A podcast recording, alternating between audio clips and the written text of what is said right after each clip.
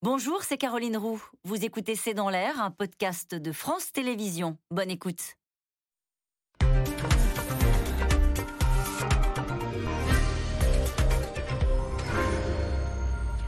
Bonsoir à toutes et à tous. Nous attendons vos questions SMS, Internet et réseaux sociaux pour alimenter notre discussion. Elle se compare volontiers à Margaret Thatcher. Liz Truss, 47 ans, sera donc et est la nouvelle dame de fer de l'Angleterre. En tout cas, c'est elle que les conservateurs ont choisi pour succéder au sulfureux Boris Johnson. Elle était sa ministre des Affaires étrangères. Elle doit désormais gérer un pays acculé par euh, une inflation à 10%, des ménages britanniques qui ne peuvent plus payer leurs factures et des mouvements sociaux qui se multiplient depuis l'été. Alors, qui est Liz Truss? Quel est son programme pour euh, redresser l'Angleterre? Boris Johnson a-t-il donc tourné la page définitivement de la politique? Après Bojo, la nouvelle Thatcher C'est une question.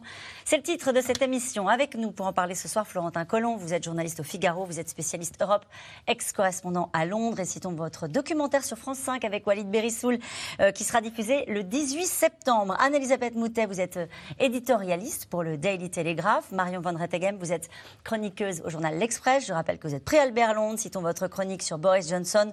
Comment Boris Johnson, populiste, élitiste, a abîmé la démocratie, nous y reviendrons. Jean-Dominique Giuliani est avec nous ce soir. Vous êtes président de la Fondation Robert Schuman. Votre dernier ouvrage européen sans complexe est publié aux éditions Maribé. Enfin, Eric Albert est journaliste correspondant à Londres en direct avec nous ce soir euh, de Londres, donc euh, correspondant pour le journal Le Monde. Je cite votre reportage publié le 28 août. Ne payez pas vos factures d'énergie au Royaume-Uni. Colère et mobilisation contre les prix du gaz et de l'électricité. Nous allons en parler longuement ce soir. Bonsoir à tous les cinq.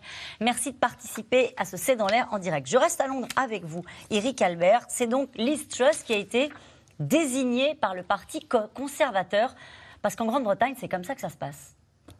C'est comme ça que ça se passe en l'occurrence. Euh, c'est assez bizarre moins de 0,3% de la population a voté pour le nouveau leader du Parti conservateur, parce que c'est une affaire purement interne au Parti conservateur.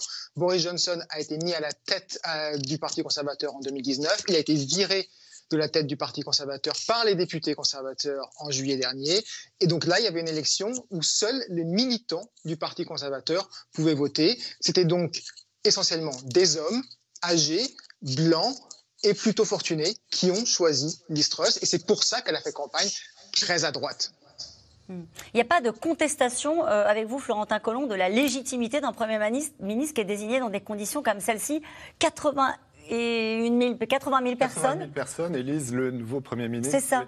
Il n'y a pas de contestation parce que c'est légitime, hein, c'est le système qui veut ça, puisque c'est un régime parlementaire. C'est donc le Parti conservateur qui a la majorité au Parlement. Et si le Parti conservateur décide de changer de chef en cours de route, bah, c'est aux, membres du parti d'élire ce nouveau chef. Mais il y a quelques, quelques euh, critiques de ce système quand même. Les gens se, disent que, en plus, ça fait trois fois que ça se passe. Ça s'est passé avec Theresa May, avec Boris Johnson et cette fois avec Liz Truss. Et puis, euh, euh, si vous voulez, on se retrouve dans une situation où euh, la Grande-Bretagne vient de nommer son quatrième Premier ministre en six ans.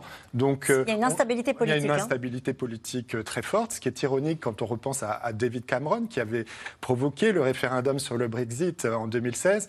pour son élection, sa réélection en 2015, il avait fait campagne sur le thème stabilité et force du pays avec moi ou chaos avec Ed Miliband, qui était le leader du parti travailliste à l'époque. On voit ce qui s'en est suivi. Quatre Premier ministre, une crise politique plus ou moins permanente, des scandales et une économie qui, flanche. Et c'est une fidèle de Boris Johnson qui l'a donc emporté face à celui qui était présenté à un moment donné euh, comme le favori.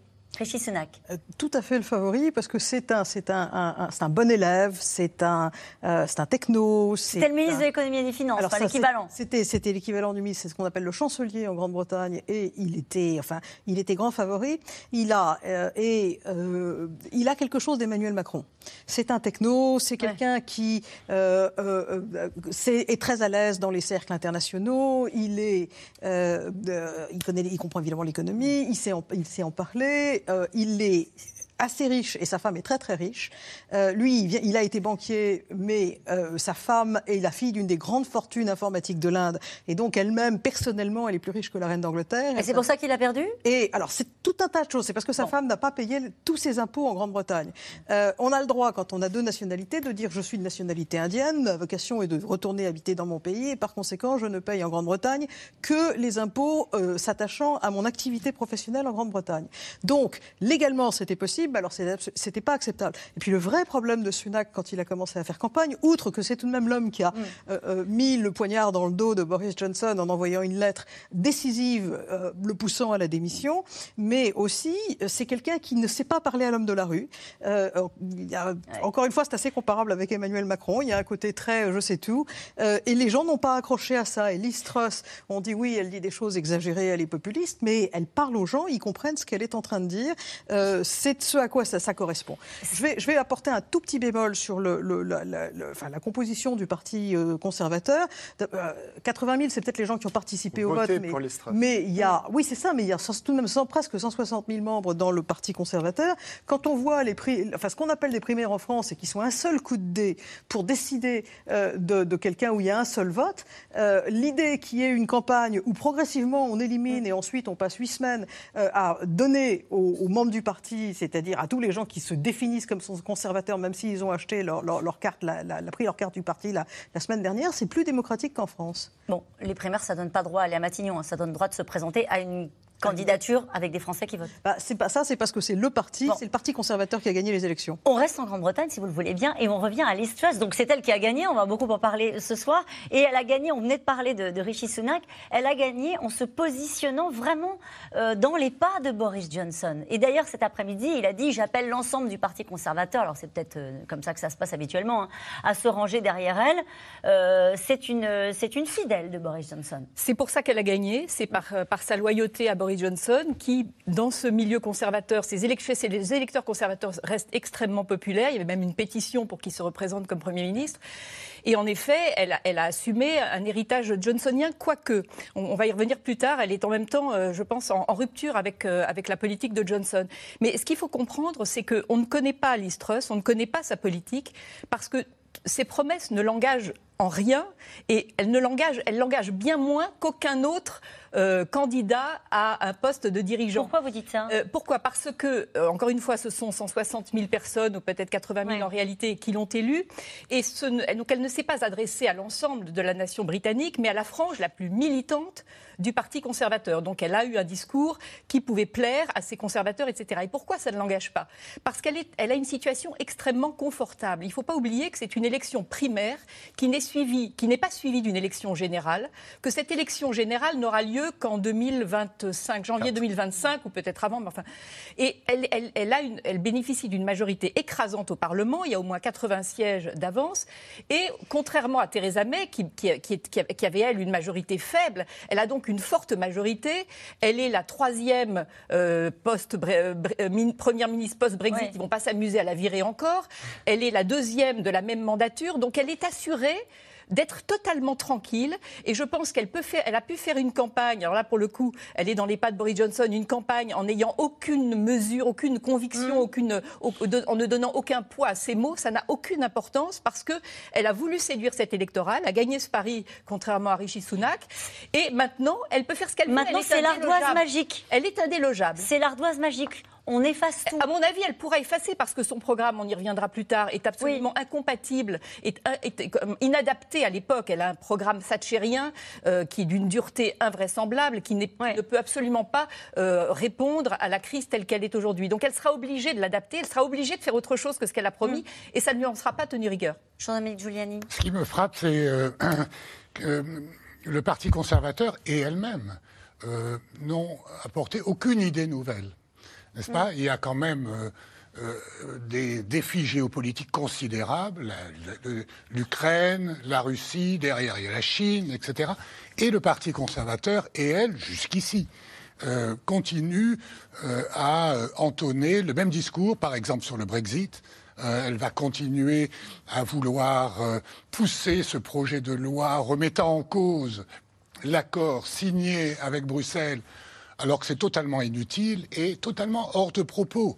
Elle devrait en profiter, j'espère qu'elle le fera, pour euh, passer à autre chose. Parce que euh, finalement, euh, le Royaume-Uni démontre qu'un pays un peu seul dans, dans, la crise énergétique, la crise financière aujourd'hui, a plus de difficultés que lorsqu'on est au sein de l'Union européenne. Et vous voyez ce qui s'est passé, le quoi qu'il en coûte, etc. Même Scholz, son programme de 65 milliards, etc. Elle va être obligée de faire la même chose. Or, le Royaume-Uni est tout seul. Donc, si elle continue à, à axer euh, son discours sur l'anti-européanisme, euh, je pense que c'est une mauvaise nouvelle pour son pays et pour l'Europe dans, dans, dans l'ensemble. Et vous en parlez parce qu'elle a été l'architecte de la loi visant à passer outre l'accord signé euh, par Londres avec euh, Bruxelles sur l'Irlande du Nord. C'est l'une de celles qui, à la, à la, place qui était la sienne, avait, avait, défendu l'idée que la Grande-Bretagne ne respecte pas ses engagements, et notamment la signature des traités. Absolument. Si elle voulait vraiment passer à autre chose et faire face à la crise et gagner les élections de 2024 ou 2025, elle mettrait tous ces euh, propos un peu idéologues mmh. de côté pour s'occuper vraiment de remettre dans le concert européen un Royaume-Uni qui passe son temps à, à jouer contre le Royaume-Uni, contre la France, on l'a vu. Et on va en reparler, et on va reparler, on va essayer de faire connaissance avec Liz Truss. En tout cas, c'est la quatrième chef du gouvernement depuis le Brexit, vous l'avez dit, Liz Truss, 47 ans, euh, ministre des Affaires étrangères, succède à Boris Johnson, débarqué après euh, le feuilleton du Partygate. Cette conservatrice a joué la carte de la fidélité à Bojo et euh, la ressemblance avec celle qui reste son modèle et le modèle pour une partie de sa famille politique. Euh, Margaret Thatcher, Barbara Steck et Christophe Roquet. Chaudement applaudi par son parti, Liz Truss, 47 ans, a été élue ce midi à la tête des conservateurs après une campagne très à droite. Le Royaume-Uni a une nouvelle première ministre.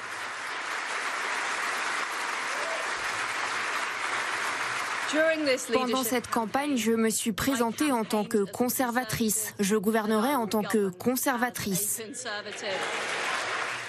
Je présenterai un plan audacieux pour réduire les impôts et faire croître notre économie. Choisie par plus de 80 000 militants conservateurs, elle obtient 57% des voix. Elle sera officiellement nommée demain par la reine. Cette proche de Boris Johnson hérite d'un pays au bord de la crise sociale. L'inflation galopante et l'explosion des prix de l'énergie étranglent les Britanniques. Restée vague pendant la campagne, Liz a promis hier un soutien immédiat pour les ménages en difficulté, sans annoncer de mesures concrètes. Je vais agir immédiatement sur les factures et sur l'approvisionnement en énergie parce que je pense que ces deux choses vont de pair. Nous devons nous occuper des problèmes immédiats, nous devons aider les gens, nous devons aider les entreprises, mais nous devons aussi régler les problèmes d'approvisionnement qui ont fait que nous nous retrouvons là où nous sommes maintenant. Liz Truss va devoir faire ses preuves. Selon un sondage, 52% des Britanniques considèrent qu'elle fera une piètre première ministre. Et même à Leeds, la ville de son enfance, les commentaires sont peu flatteurs. Je ne pense pas qu'elle ait suffisamment d'expérience. Je trouve qu'elle n'est pas crédible. J'ai juste l'impression que tout devient très, très à droite, en quelque sorte. Anti-ceci, anti-cela. Et je pense juste que nous avons besoin d'un peu de stabilité. Venue de l'autre bout de l'échiquier politique, Liz Truss a grandi dans un milieu très à gauche, mais c'est à droite qu'elle construit sa carrière politique, ministre du Trésor, de la Justice et aux Affaires étrangères depuis un an.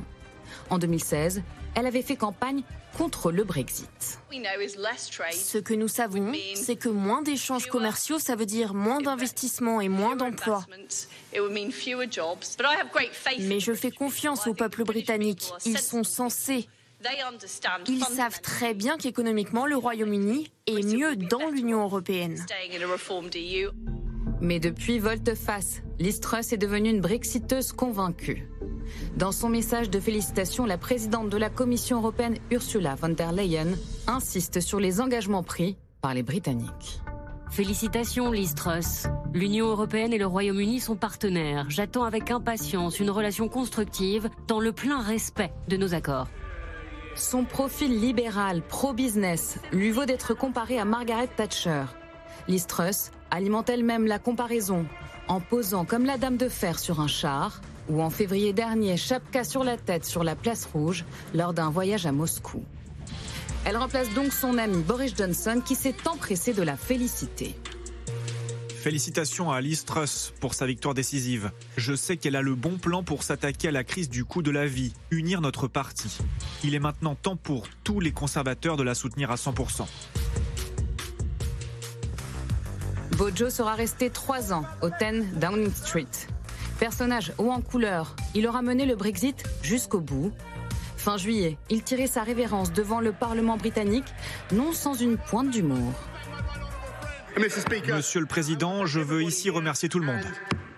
Hasta la vista, baby. Depuis, il s'était fait discret. À part une visite à Kiev, la presse britannique s'est même demandé cet été où il était passé. Mais certains le voient déjà revenir. Dans un premier temps, il va d'abord devoir répondre à une commission d'enquête parlementaire sur le scandale du Partygate, l'affaire qui aura provoqué sa chute.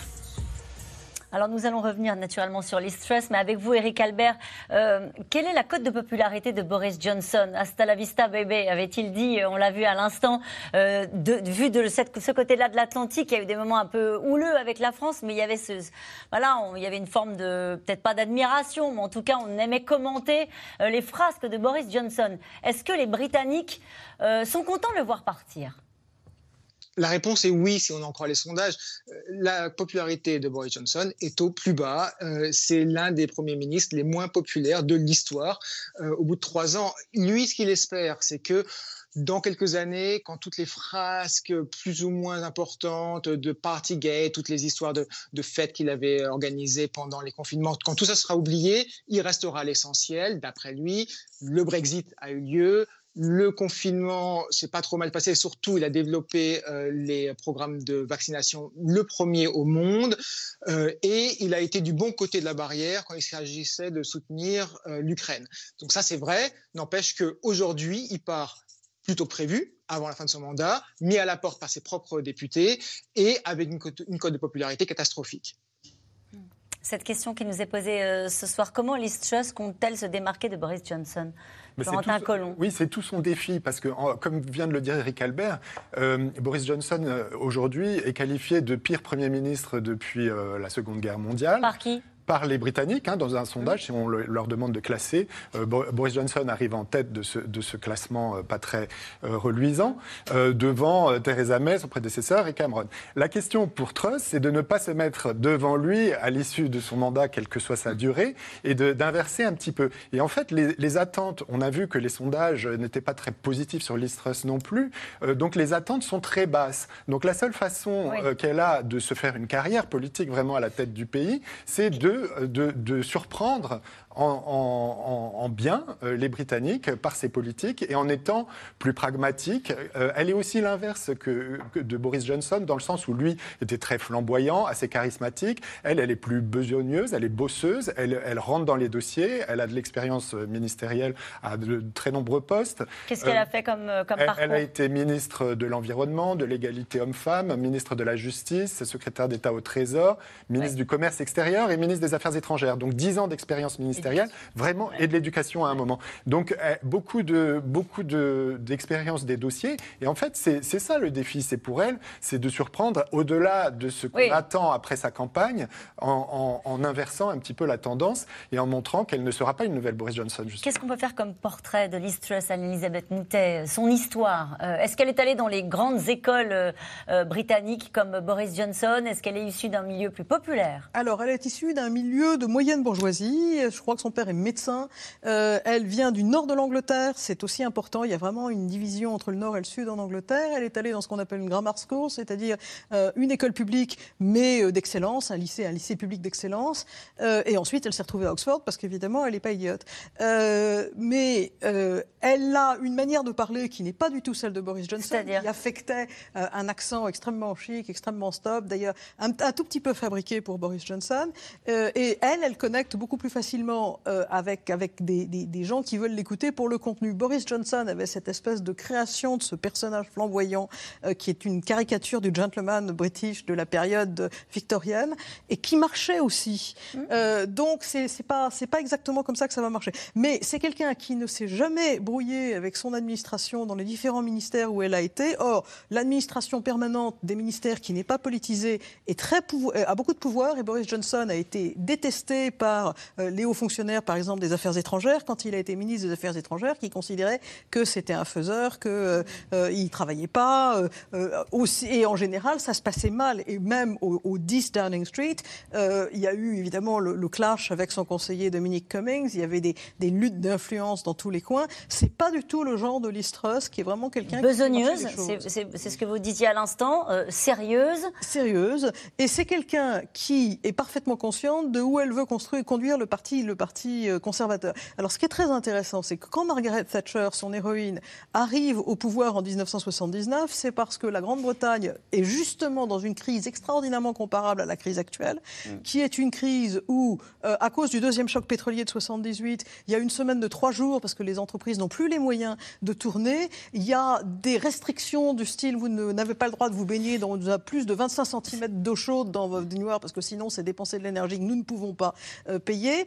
Euh, il y avait euh, une lutte contre les syndicats et c'était des syndicats qui étaient extraordinairement brutaux. Par exemple, les, syndicats des voitures sabotaient la production.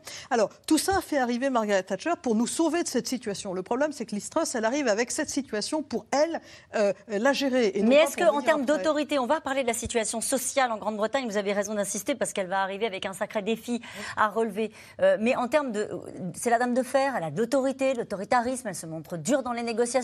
En préparant cette émission, j'ai trouvé deux informations essentielles. Elle aime le fromage et le karaoké. Mais qu'est-ce qu'on sait de plus de Liz Truss euh, ce qu'on sait d'elle, c'est qu'on ne sait pas tellement de choses d'elle. Voilà, c'est ça. Euh, et que, et que euh, je pense que c'est quelqu'un qui, a part, qui sait jouer de ça aussi. Ça n'est pas sa hmm. personnalité, mais finalement, le, ça, lui permet d'ouvrir les choses. Elle ne se brouille pas avec les gens facilement. elle a, on, sait qu'il y a un certain nombre de gens qu'elle va reprendre dans son gouvernement, et notamment, par exemple, il est probable qu'elle donne un portefeuille, peut-être la justice, à Rishi Sunak, ce qui serait évidemment un, la famille. un, bon coup politique. Alors, il y a une, une doctrine que tous les conservateurs britanniques connaissent, bien que ça vienne d'un président démocrate, c'était Lyndon Johnson en Amérique, c'est je préfère, et je vous le dis textuellement, donc, comme, disait Johnson, je préfère avoir les salopards à l'intérieur de la tente en train de pisser dehors qu'à l'extérieur de la tente en train de pisser dedans. Et, On va la garder, euh, celle-là, du coup. Hein c'est une, Merci. C'est une politique que les gens n'ont jamais oubliée. Marion Van Rettegem sur le portrait de, de Liz Truss et cette comparaison.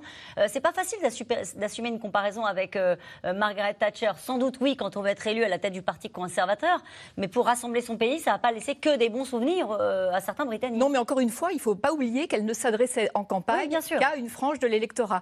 Et je pense que euh, on ne sait pas grand-chose de Listros, on ne sait pas grand-chose de sa politique, parce que et, elle, vient à point nommé aussi dans un pays dont la situation politique, à mon avis, n'est pas euh, n'est pas sans comparaison possible avec les États-Unis d'après Trump ou l'Italie d'après Bolsonaro. C'est-à-dire quand on est le successeur d'un typhon politique, de quelqu'un de totalement euh, iconoclaste, euh, qui a euh, cassé toutes les règles, montré de la moralité en politique, introduit, abîmé la, démocratie en essayant de suspendre le Parlement, en essayant de, mettre en difficulté les, instances judiciaires, etc. Quand on est face à quelqu'un qui a, tout dévasté le paysage, politique, il y a deux solutions.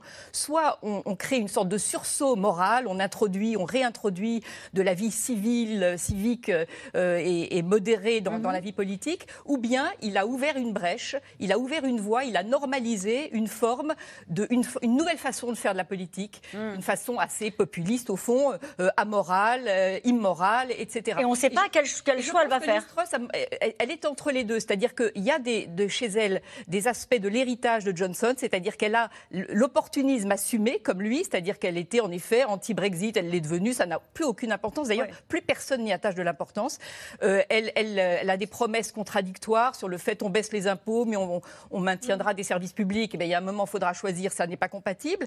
Mais en revanche, là où elle est très différente de Boris Johnson, c'est que Johnson avait en effet euh, créé une forme de, de, de, personnage d'ovni, euh, conservateur, en étant à la fois euh, très conservateur sur certains plans, mais en même temps très social, presque socialiste sur d'autres, en mm. promettant des investissements massifs dans les infrastructures publiques, etc. C'est lui qui a réussi à, s'approprier et à séduire toute une frange d'électorat du, du, Labour, notamment dans le nord de l'Angleterre, en disant on va faire du leveling up, c'est-à-dire du nivellement par le haut de toute l'Angleterre. Enfin, il était très, très. Euh, il parlait à la frange euh, la plus malaisée, de la, la, moins privilégiée de l'Angleterre. Elle, pas du tout. Elle assume un discours, encore une fois, devant le temps de cette campagne, on va voir, mais elle assume un discours extrêmement à droite, de tout point de vue, euh, anti-wokiste, baisse d'impôts, pas d'aide aux entreprises, très pas d'aide aux ménages, rien. Très extrêmement libérale. Elle a appelé sa fille, une de ses filles Liberty, d'ailleurs. Ah elle, est, elle prône la liberté à tout prix. Donc elle est vraiment dans un satchérianisme total et qui, à mon avis,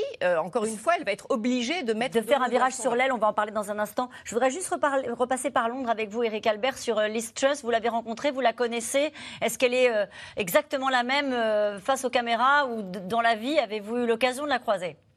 Absolument. avec un groupe de journalistes européens, on l'avait vu en février, un petit peu avant la, guerre.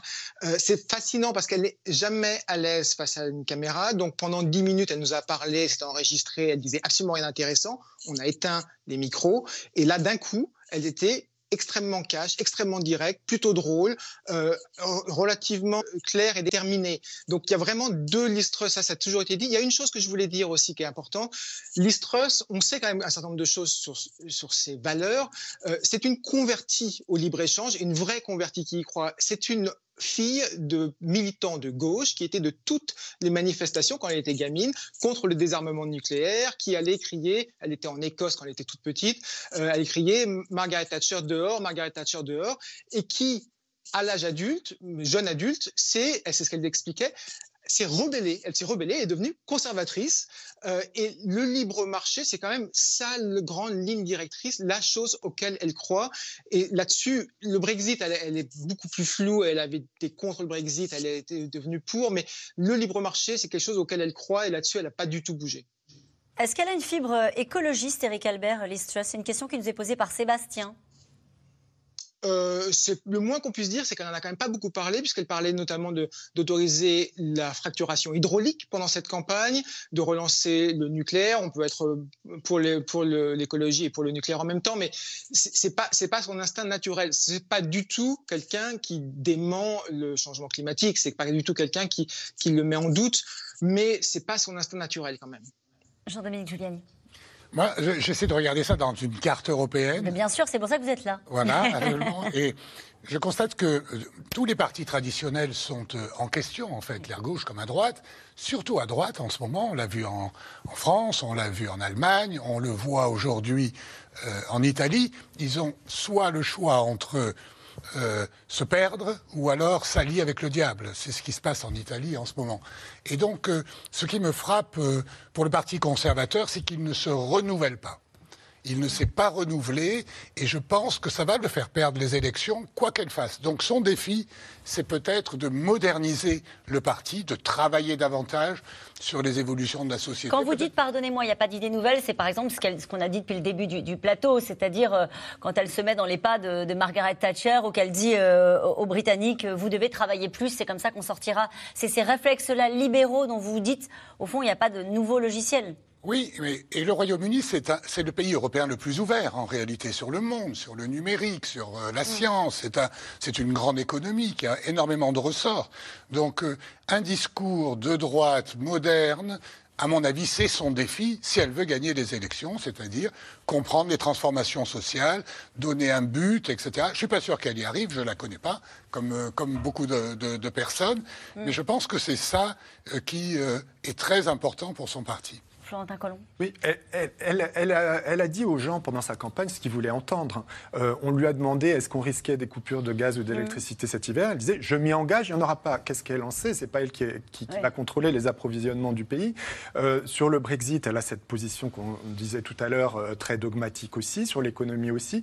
Donc elle n'a pas, elle ne tient pas le discours de vérité que les Britanniques seraient tout à fait prêts à entendre aujourd'hui, après six ans de campagne Brexit et trois ans de, de règne de Boris Johnson. Euh, il y a une crise sociale considérable dans la rue. Ce n'est que très tardivement, ces derniers jours seulement, qu'elle a dit qu'il fallait faire quelque chose. Jusqu'à présent, elle a dit non, on laisse le marché agir euh, librement, euh, il n'y a rien à faire. Donc c'est vrai qu'il est temps de moderniser et le discours et le logiciel. Mais c'est quoi son talent? Mais son talent, c'est sans doute d'être pragmatique et de savoir où, où, est son intérêt, puisque son intérêt ultime, c'est de gagner les élections en 2024. On n'y est pas encore, mais ça se prépare tout de suite parce qu'elle n'a pas très longtemps et, de, mettre, euh, de, mettre les gens ensemble pour essayer de, trouver les bonnes solutions. Mais elle ne donne pas du tout l'impression d'aller dans cette direction pour l'instant. Mais peut-être que ça peut changer. Son talent Elisabeth Moutet Parce qu'on a dit, au fond, il n'y a pas d'idée nouvelle. Euh, elle a fait du Boris Johnson, peut-être sans la, fantaisie. Euh, sa fidélité est récompensée. Elle a fait un discours uniquement pour les, euh, je résume, hein, pour les militants conservateurs. à un moment donné, elle a un parcours politique qui est quand même assez admirable. visiblement, vous nous dites, elle n'a pas un talent oratoire dingue. Quel est son talent? Je pense que son talent, c'est de voir les problèmes et de, de, de, de considérer qu'il y a quelque chose à résoudre et que c'est à elle de s'y atteler. C'est une bosseuse. Alors, euh, ce qui est intéressant, c'est qu'il a largement circulé, on va voir ça dans, très peu de temps, mais il a largement circulé une composition de son cabinet. Euh, et ce qui est intéressant, c'est que parmi euh, ces ministres et parmi mm. les jobs qui sont mentionnés, il y a le fameux ministère du leveling up, c'est-à-dire pour continuer à combler les inégalités, et qu'il il est censé être, être pourvu.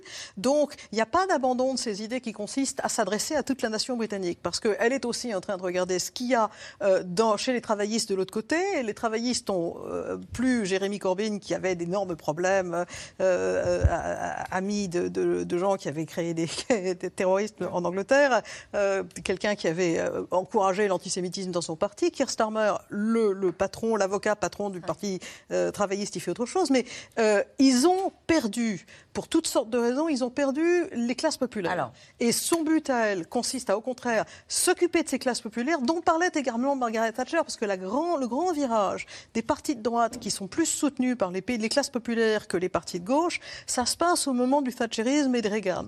C'est là où les, les ouvriers, et on voit ça maintenant de nouveau, où la classe ouvrière et les petites classes moyennes considèrent que les gens qui les entendent le mieux, ce sont les conservateurs et pas des mm. gauchistes qui s'abandonnent dans toutes sortes de, euh, euh, enfin de, délires idéologiques, euh, y compris bon, le, wokisme, on ne va pas rentrer dans les détails, mais ça, quand on est en train de regarder avec terreur sa, note d'électricité dans le nord de l'Angleterre, les, problèmes de pronoms que les gens veulent utiliser ou non publiquement, ils s'en fichent complètement. Mais donc, ça, en, tout cas, ils ont peut-être aussi entendu la phrase qu'on a vu passer rapidement sur ce qu'elle dit sur la redistribution.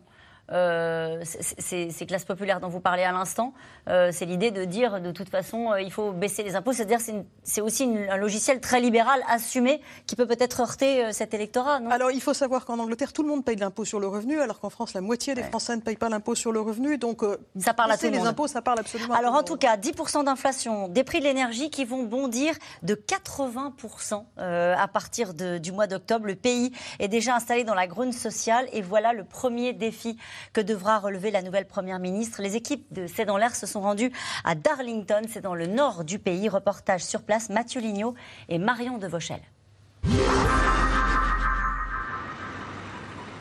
À Darlington, dans le nord de l'Angleterre, les conséquences de l'inflation sont déjà visibles. File d'attente devant l'armée du salut local.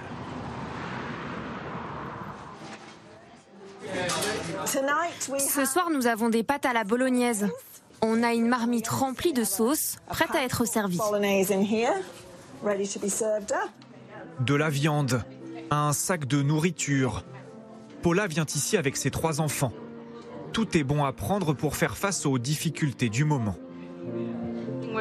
J'ai déjà 500 livres de dette à cause du prix de l'énergie et ça ne va pas s'arranger demain. Je dois m'organiser et prioriser les choses. Je dois payer mon gaz et mon électricité, sinon ils vont être coupés. Je ne pourrai plus cuisiner. C'est bien de venir ici le vendredi et d'avoir un repas chaud. Mais le reste de la semaine, je dois quand même nourrir ma famille. 10% d'inflation et inquiétude des associations. Certaines parlent même de crise humanitaire à venir en Angleterre. Vous pouvez prendre quatre articles. Vous avez du choix. Regardez ce que vous voulez. Shirley Mackenzie aide comme elle peut.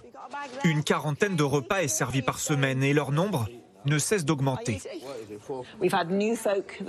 Nous avons des nouvelles personnes qui viennent et notamment des gens qui disent jamais je n'aurais pensé venir à la banque alimentaire. Donc ça touche un peu à leur fierté de se dire qu'ils vont être des bénéficiaires.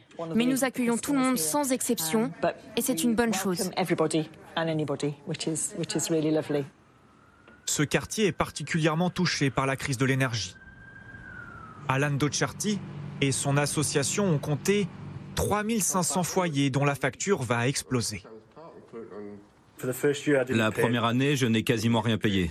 Mais maintenant, c'est 30 à 40 livres par mois. Pour la facture d'électricité? Pour les deux, le gaz et l'électricité. Le problème, ce sont ces petites maisons typiques de l'Angleterre. Elles sont très mal isolées, des passoires thermiques. Ce sont des murs en briques pleines et l'eau remonte quand il pleut beaucoup. L'humidité rentre directement à l'intérieur. Alan Docharty a le cœur aussi rouge que ces murs qui l'inquiètent tant. Après 40 ans de syndicalisme, il connaît bien cette région que l'on appelle le Red Wall, le mur rouge, historiquement travailliste. Alors Alan de gauche critique déjà la successeur de Boris Johnson. Si Liz Truss fait ce qu'elle a promis pendant sa campagne, c'est un non-sens. Parce qu'elle veut baisser les impôts. Ce qui veut dire que les riches paieront moins d'impôts et auront plus d'argent, pendant que les pauvres n'en bénéficieront pas beaucoup. Ce n'est pas une solution. Le changement à la tête du Parti conservateur ne me rend pas vraiment optimiste. Ça ne va pas vraiment apporter d'aide aux plus pauvres. Un plan d'aide du gouvernement de 12 milliards de livres serait à l'étude. Mais chez ce barbier, on a pris les devants pour aider les plus fragiles. Dans la boutique, les prix ont augmenté comme partout, mais les coupes de cheveux des enfants sont offertes. Solidarité avant la rentrée scolaire. Ce n'est pas si cher une coupe de cheveux. Mais pour beaucoup de gens qui n'ont pas d'argent, c'est une somme. Alors que tout le monde ressent la hausse des prix. Et pourtant, cette crise la plus grave depuis 40 ans ne semble pas encore émousser le légendaire flegme britannique. On va avoir beaucoup de problèmes, surtout cet hiver. Ça va empirer. Les gens vont pas passer un bon moment. Mais si vous n'êtes pas optimiste, vous n'avez plus d'espoir et c'est pas bon. Ça n'aidera jamais. À un moment, ça va s'arrêter. Ça va s'inverser. Et les prix vont baisser. L'inversion de l'inflation n'est pas encore prévue. Certaines études redoutent même qu'elle s'aggrave. Elle fait planer sur la Grande-Bretagne et Darlington la menace d'une récession économique.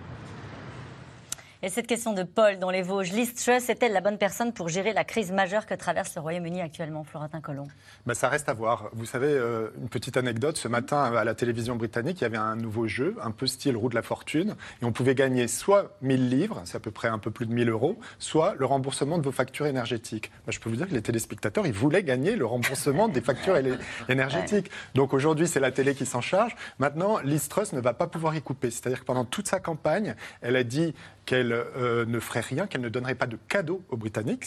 son credo, c'était de baisser les impôts pour tout le monde, mais elle a dit on ne fera pas de cadeaux, de, on ne fera pas l'aumône. Le chèque énergie, le chèque énergie, etc. Voilà.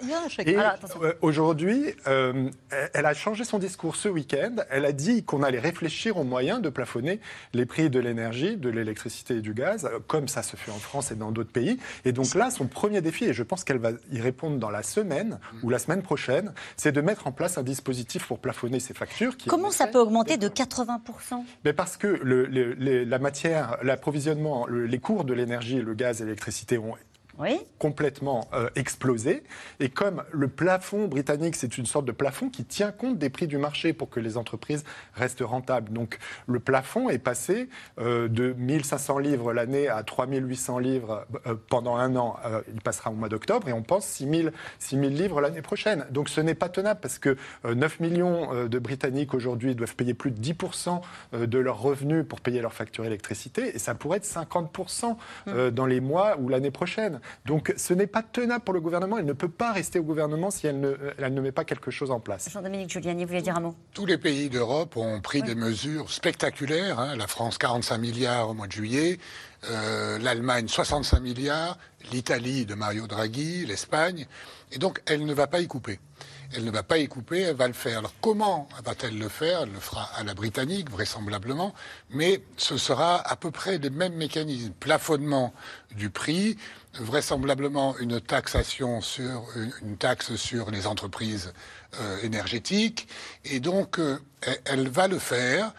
Et euh, comment vous dire Je crois qu'elle n'a même pas le choix hmm. en réalité parce que euh, sinon, euh, en laissant les, prix du marché tels que le marché est organisé aujourd'hui, ce n'est pas tenable pour, euh, personne, y compris pour les industriels. Mais ce n'est pas tenable, Eric Albert, pour les, Britanniques. Et il y a déjà un mouvement, vous en avez fait un article hein, pour expliquer qu'il y a un mouvement en Grande-Bretagne qui explique qu'il ne faut surtout plus payer ces factures parce que les gens ne peuvent plus les payer vous savez, ça fait bientôt 20 ans que je vis au Royaume-Uni. J'ai jamais vu les gens dans une telle colère, sauf peut-être pendant la campagne du référendum du Brexit de 2016, où il y avait un peu le, même bouillonnement. Euh, le Royaume-Uni n'est pas responsable de la crise qui touche toute l'Europe actuellement, qui vient de la guerre en Ukraine et euh, des, phénomènes post-Covid. Le problème, c'est que le Royaume-Uni était un pays qui était déjà affaibli, un peu plus affaibli économiquement avant. Et donc le choc est terrible. Euh, 80% d'augmentation, de fait, c'est un triplement des prix d'électricité et de gaz par rapport à l'an dernier effectivement, il y a un mouvement qui dit ne payons pas, mais plein de gens ne pourront pas payer. C'est aussi simple que ça. Euh, et donc, effectivement, euh, l'Istros n'aura pas d'autre choix que de venir en aide.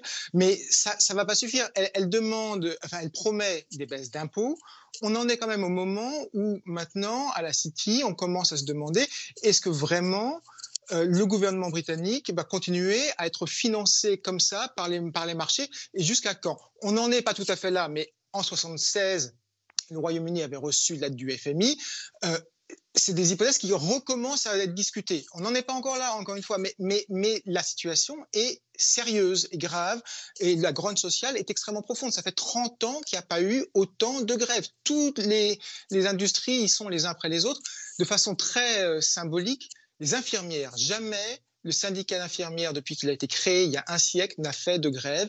Il envisage très sérieusement de faire une grève en octobre. Si ça a lieu, c'est vraiment gigantesque comme, pas. C'est un pays qui n'a pas l'habitude des grèves maintenant, depuis que Thatcher les a, a détruit les syndicats. Et pourtant, on y revient parce que les gens souffrent financièrement. Mmh. Euh, on se dit qu'ils vont vivre ce qu'a vécu la France avec euh, les Gilets jaunes. C'est possible, par exemple, euh, en Grande-Bretagne, c'est-à-dire une vraie révolte sociale?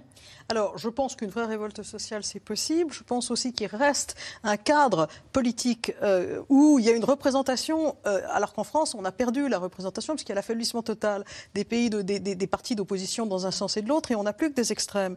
Et ou bien les gens qui vont dans la rue. Tandis qu'il y a tout de même le Parti travailliste, sa vocation, c'est justement de représenter ça. Le Parti travailliste, il les, les, syndicats sont des constitutifs de, de, du, du, mouvement travailliste. C'est pour ça que ça s'appelle Labour, c'est parce que ce sont les syndicats qui sont l'armature euh, euh, à la fois euh, la, population, les électeurs, mais aussi les cadres du Parti travailliste.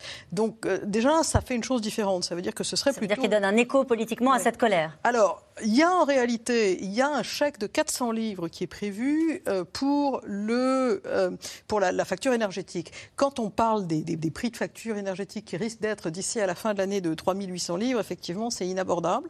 Donc, il va y avoir quelque chose de plus à faire.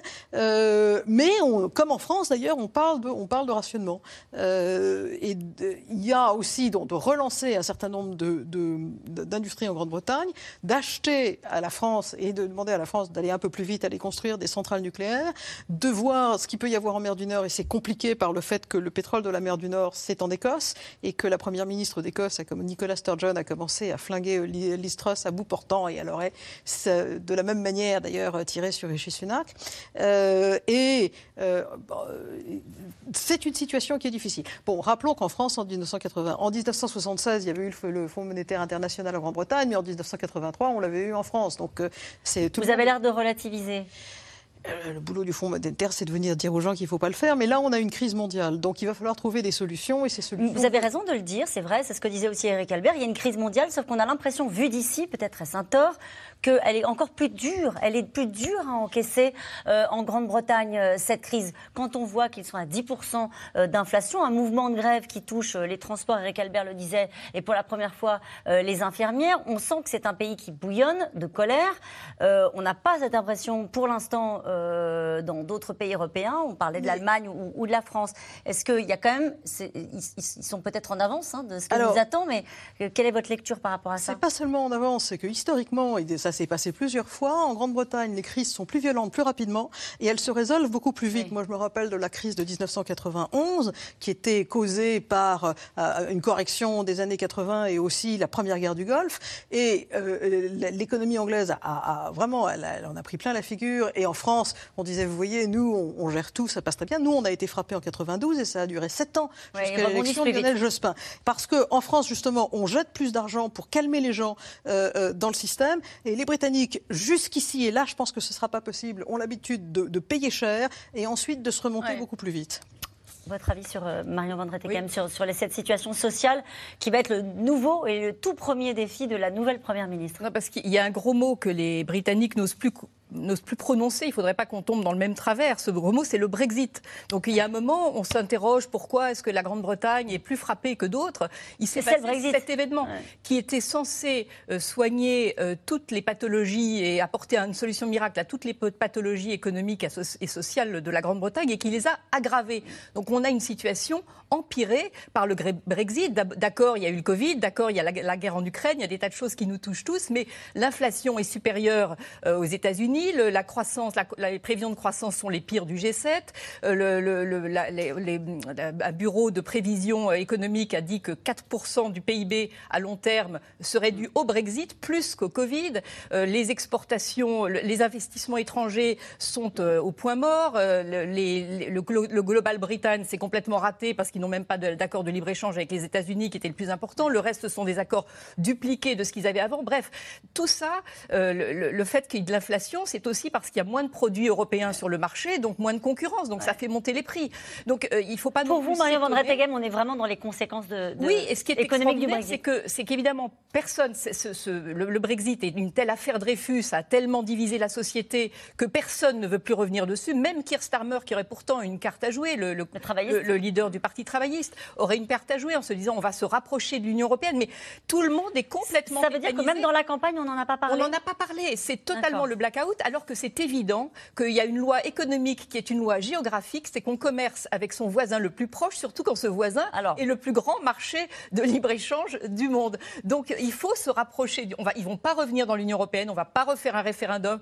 Euh, au moins, il y aura deux générations qui passeront, on ne va pas revenir là-dessus. Mais il faut qu'ils trouvent des solutions pour se rapprocher de ce marché européen. Et dans les voisins dont vous parlez, il y a la France. Et dans sa relation avec la France, le moins qu'on puisse dire, c'est que l'Istrus a commencé de manière abrupte. La nouvelle Première ministre a botté en touche quand on lui a demandé s'il fallait ranger Emmanuel Macron dans la catégorie ami ou ennemi. La réaction a été à peu près sur le même ton. Magali Lacroze, Nicolas Baudry-Dasson.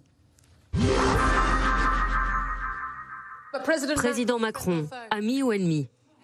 Hmm, Le jury est sorti délibéré. Mais si je deviens Première ministre, je le jugerai sur les faits, pas sur des paroles.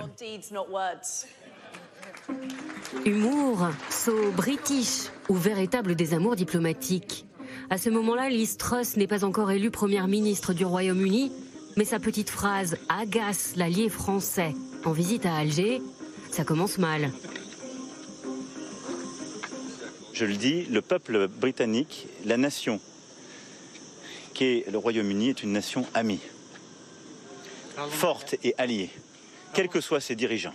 Et parfois malgré et au-delà de ses dirigeants, ou des petites erreurs qu'ils peuvent faire euh, dans euh, des propos d'estrade. Si on n'est pas capable, entre Français et Britanniques, de dire si on est ami ou ennemi,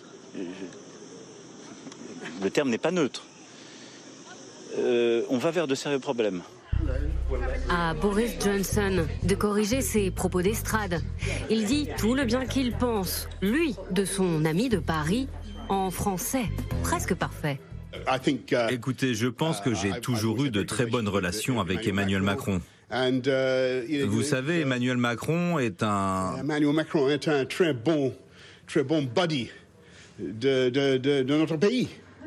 Et pourtant, ça n'a pas été si facile ces dernières années entre Boris Johnson et son buddy. De nombreux sujets de tension pourraient être bien vite rallumés. En novembre dernier, un drame émeut la France et le Royaume-Uni. 27 migrants meurent à bord d'embarcations en plein milieu de la Manche. Boris Johnson propose alors sa solution pour éviter les drames. Il le fait à sa manière sur les réseaux sociaux. Je propose que nous mettions en place un accord bilatéral de réadmission pour permettre le retour de tous les migrants illégaux qui traversent la Manche.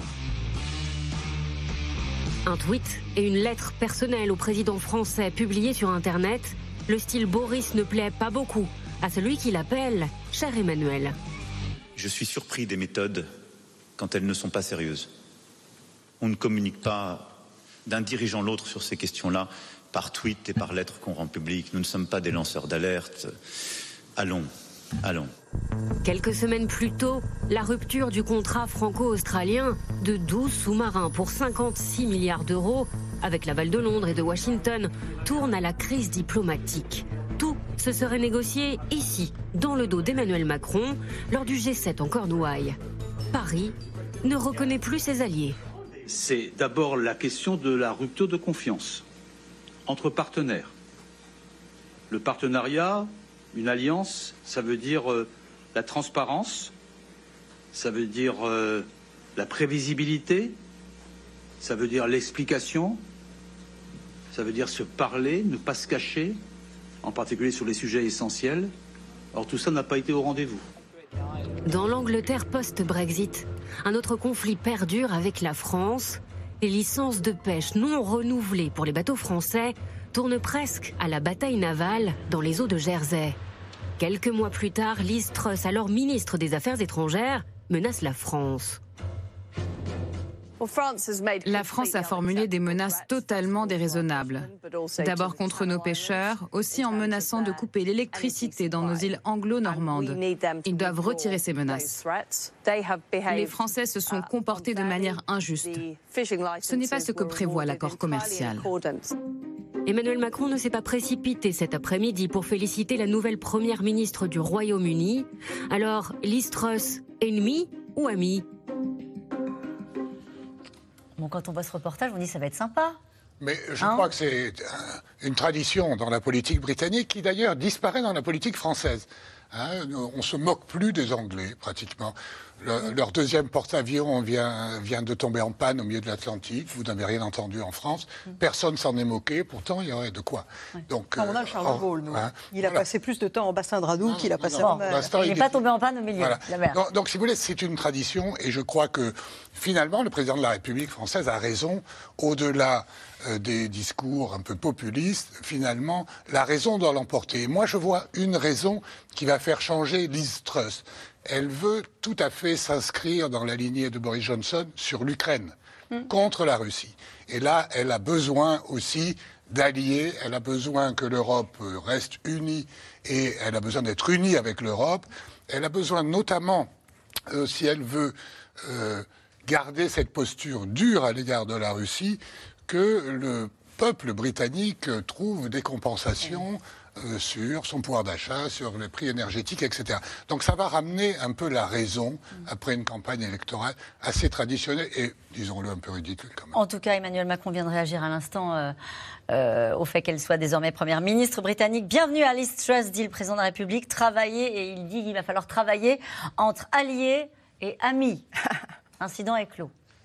Et la Grande-Bretagne et la France sont des alliés très très proches militairement, diplomatiquement aussi. Mais militairement, il y a ces accords de Lancaster de 2010 qui font travailler nos deux armées ensemble en permanence. Donc c'est pour ça que c'était un peu ridicule de se demander si la France n'était pas ennemie du Royaume-Uni. Mais c'est un ressort un petit peu facile. Justement, il y a cette question, pardonnez-moi, je vous coupe, mais ça vaut le coup. Vous allez voir une question d'Alain dans le Val d'Oise qui dit dire du mal de la France, n'est-ce pas un prérequis pour accéder à la tête du gouvernement anglais? Oui, voilà, Alain a tout à fait compris.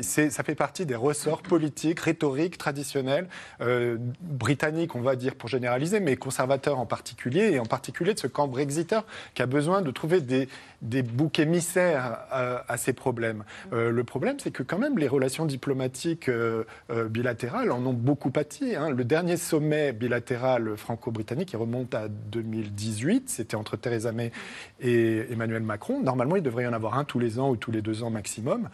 Donc là, il faut qu'ils recommencent à se parler et ça fait partie des défis qu'a réglé Liz Truss euh, dans, dans, ces prochains mois. Ça s'entendra peut-être mieux avec euh, Elisabeth Borne. Oui, c'est possible. Aussi. Euh, Marion Van Rettegem. Oui, c'est vrai qu'en Grande-Bretagne, ça a toujours été un plus pour gagner une élection de dire du mal de la France. la réciproque n'est pas vraie. On, ne gagne pas une élection en France en disant du mal de la Grande-Bretagne. Tout le monde s'en fout. Euh, à vrai dire, euh, on, dit, on gagne une élection en revanche en disant du mal de l'Allemagne, en disant du mal des États-Unis, en, en disant du mal de l'Union européenne. Mais, mais, je suis d'accord avec, avec vous. C'est le l'Istros sera ramené par la raison, ne serait-ce que par l'OTAN. Par l'OTAN, nous sommes unis dans la même organisation pour face à un ennemi commun qui nous, qui nous rapproche. Éric Albert, en matière de diplomatie, elle, sera dans, elle marchera dans les pas de, de Boris Johnson, à n'en pas douter absolument. Je vais vous raconter quand même le cynisme absolu. Euh, en février, donc, elle nous avait reçus avec un groupe de journalistes européens pour nous dire, en gros, vous inquiétez pas, je suis maintenant en charge des affaires étrangères, je vais essayer de me rapprocher un petit peu de l'Union européenne, on va être un peu moins dur. Deux mois plus tard, elle était euh, à l'initiation de euh, cette loi pour pouvoir sortir du protocole nord-irlandais, donc les relations Brexit. et donc violer le traité du Brexit sur, sur l'Irlande du Nord. Donc elle, fera ce qui est dans son avantage euh, électoral. Or, son avantage électoral, c'est de jouer la carte Brexit. Et donc, elle n'a aucun intérêt à officiellement se rapprocher trop proche, trop près de la France la coopération continuera, la coopération entre les deux armées continuera. il y a 200 000 Français euh, au Royaume-Uni et inversement en, France. Euh, tout ça va continuer. Ce sont deux nations postcoloniales déclinantes de la même taille d'économie, de la même taille démographique, qui se ressemblent extraordinairement et qui ne veulent pas trop l'assumer. Donc tout ça, ça va continuer. Mais, mais euh, les, les bisbilles vont continuer parce que c'est dans son intérêt électoral. Et nous revenons maintenant à vos questions. Avec vous, Anne-Elisabeth Moutet, les Britanniques ont-ils un bon souvenir de Margaret Thatcher et de sa politique? Alors, c'est exactement comme cette pâte qui s'appelle la marmite, on aime ou on déteste. Et donc, vous avez une moitié des Britanniques qui ont dont la nature est plutôt d'être de gauche, qui encore aujourd'hui euh, euh, sont absolument hystériques quand on leur parle de Margaret Thatcher, qui trouvent épouvantable. Ils rappellent, l'histoire de la grève des mineurs où elle a absolument rien cédé. Euh, elle rappelle la mort dans une prison de Bobby Sands après un, terroriste irlandais qui avait fait la grève de la faim pendant 100 jours. et donc, c'est un monstre. Et du côté conservateur, au contraire, c'est une héroïne. C'est la femme qui a refait, redonné sa fierté et son importance à la Grande-Bretagne, qui a reconstruit l'économie, euh, elle est comparée à la première reine Elisabeth, elle est comparée à la reine Boudica qui s'est battue contre les Romains. C'est absolument, euh, euh, c'est vraiment ces, deux camps qui ne, qui, ne se, qui ne se rencontrent pas nulle part. Il y a maintenant une certaine lecture. Vous avez des éditorialistes de gauche qui parlent d'elle comme étant une grande héroïne féministe. Il y a une anecdote à raconter sur le fait que quand Margaret Thatcher, une petite bourgeoise, donc méprisée par les, les aristocrates de son parti, est élue Premier ministre, d'autorité, elle devient membre du Carlton Club, qui à l'époque n'accepte que les hommes. Donc elle arrive pour un, déjeuner au Carlton Club peu de temps après son élection, et elle demande d'aller euh, se poudrer le nez et le reste, et évidemment on l'envoie dans les toilettes des femmes de ménage au sous-sol, parce qu'il n'y avait rien. Euh, et on a. Elle a réussi à tenir tête à tout un tas de gens euh, qui, qui, pensaient vraiment qu'ils allaient en faire une seule bouchée. Euh, et ça, je pense que c'est aussi quelque chose qui, quelque part, a une résonance dans des endroits où on s'y attendrait pas. Allez, une question de Catherine en Côte d'Or. Boris Johnson peut-il être l'éminence grise de Liz Truss pendant quelques temps Mario Van Rettegem. En tout cas, il essaiera de jouer sa partition. Il ne disparaît pas de la politique. Et, Johnson est un, est un, parieur, un joueur. Je pense qu'il sera très tenté d'aller gagner de l'argent, en effet, d'aller faire des conférences euh, lucratives. Mais ça l'amuserait, je pense, énormément de redevenir, d'être le premier à se faire réélire après, euh, après un temps d'absence. Et contraire, on va voir aussi s'il renonce à sa circonscription, euh, comme l'avait fait Cameron ou Tony Blair. et on verra aussi s'il y a une commission parlementaire qui enquête sur ces mensonges devant le Parlement. Euh, Parce qu'on n'a pas terminé avec ça. Non, on n'a pas fini avec ça. Euh, Liz Truss rendra-t-elle visite à Volodymyr Zelensky? Oui, je, suis sûr qu'on va la voir à Kiev euh, dans les 7 ou 10 jours qui viennent. Comme l'a fait Boris Johnson. Boris Johnson y est allé trois fois en six mois. Mhm. Donc ça fait partie des symboles. Elle était déjà allée. Oui.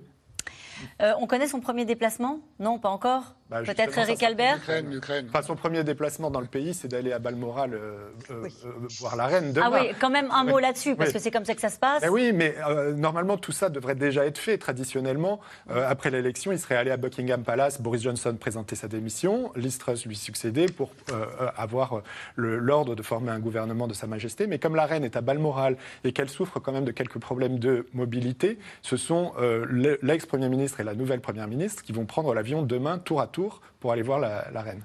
Dans l'état des lieux tout fait tout à l'heure par Denis McShane sur la situation de la Grande-Bretagne, il disait rien ne va plus, il n'y a rien qui marche et il mettait aussi le, euh, dans la liste l'état de santé euh, de la reine Elisabeth, évidemment. Ben, oui, elle a 96 ans, elle est de plus en plus frêle, euh, elle annule très souvent des déplacements ou des sorties qu'elle devait faire. Elle devait être là à une manifestation en Écosse, elle n'y est pas allée. Et ses conseillers ont jugé que c'était plus prudent de faire venir le Premier ministre à elle plutôt que de, de la faire venir à Londres. C'est son 17e C'est son 15e Premier ministre. 15e Premier ministre depuis son arrivée aux responsabilités. Euh, avec vous, Eric Albert, une question de Michel dans les Pyrénées-Atlantiques. Liz Truss déteste-t-elle l'Europe et la France en particulier?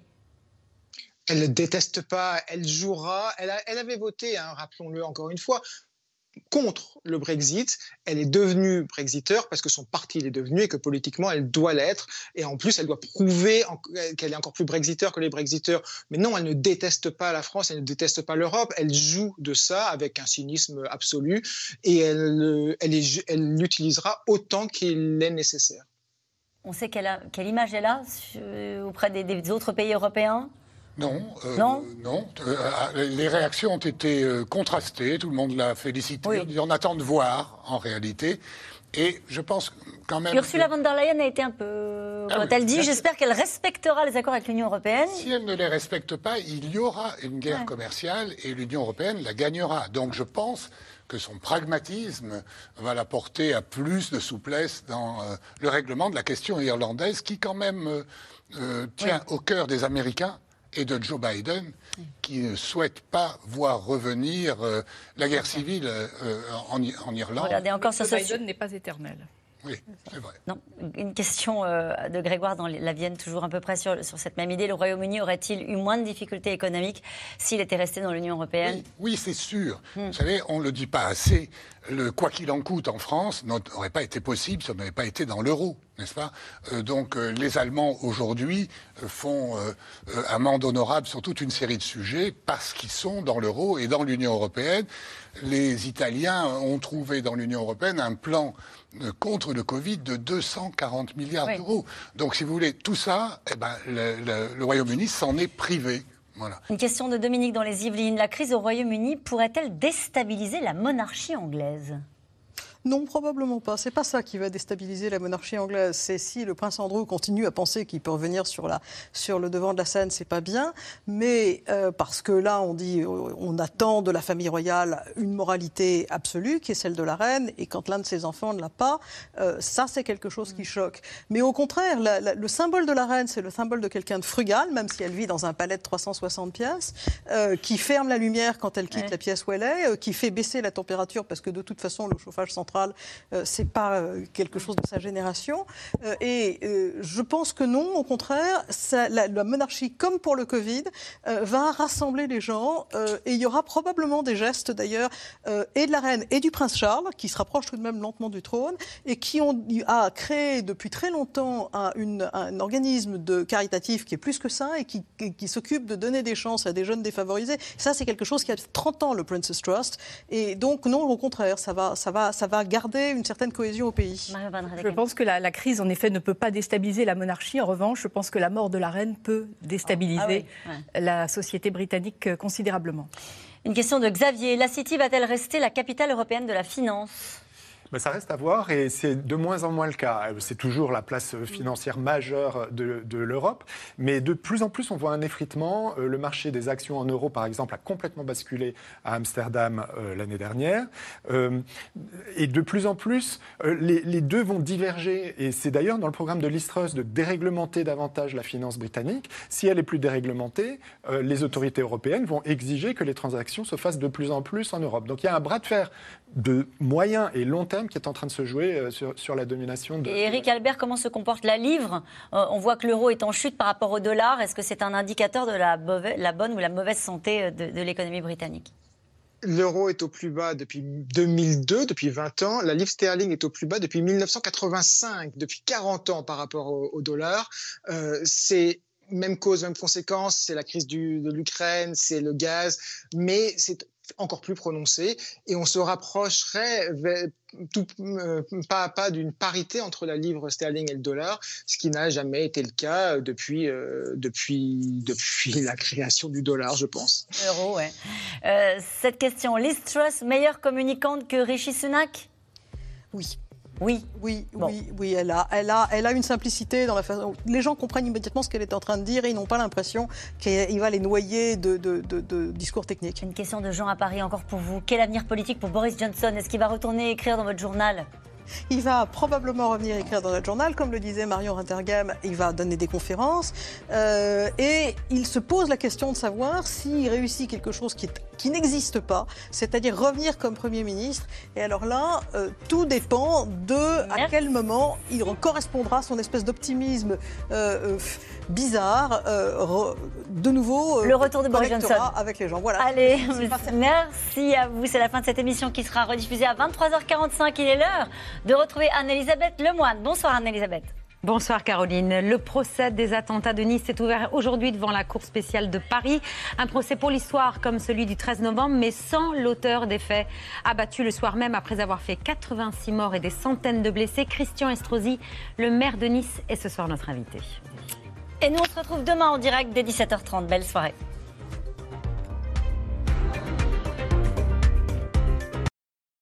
C'était C'est dans l'air, un podcast de France Télévisions. Alors s'il vous a plu, n'hésitez pas à vous abonner. Vous pouvez également retrouver les replays de C'est dans l'air en vidéo sur France.tv.